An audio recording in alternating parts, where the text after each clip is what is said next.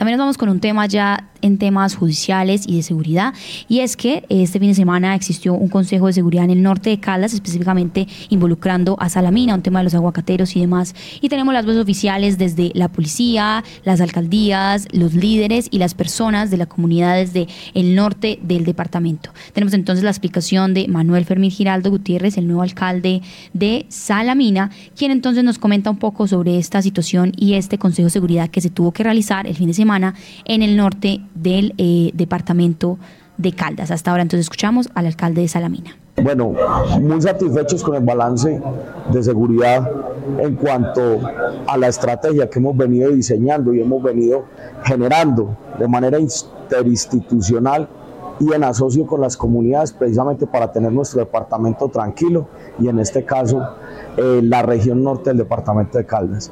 Es así como hoy observamos cómo se reconoce ya los primeros resultados de esta estrategia, la presencia de la Fuerza Pública, Ejército Nacional, Policía Nacional en el vecino municipio de Aguadas, donde estamos cerrando precisamente la frontera con el departamento de Antioquia, cerrando esa frontera a la delincuencia, para que desde allí algunos grupos que han querido incursionar en nuestro departamento, pues no lo puedan hacer.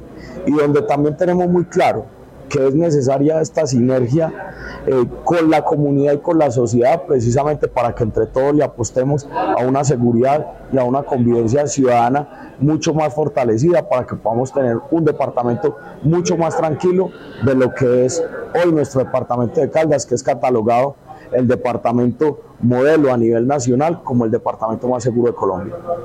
Muy bien, ahí teníamos entonces la voz oficial de la alcaldía y el alcalde de Salamina sobre este Consejo de Seguridad. Y también está la voz de la comandante y la nueva coronel de Caldas, Liliana Jiménez, quien explica un poco también en términos de seguridad lo que se está haciendo en el norte del departamento.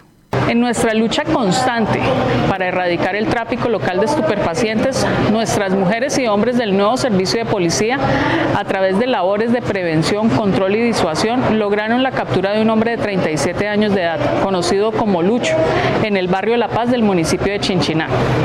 Esta persona viajaba como acompañante en una motocicleta y fue requerido por los uniformados para practicarle una requisa, hallándose dentro de un morral que portaba 8 kilos de marihuana y 102 gramos de bazuco.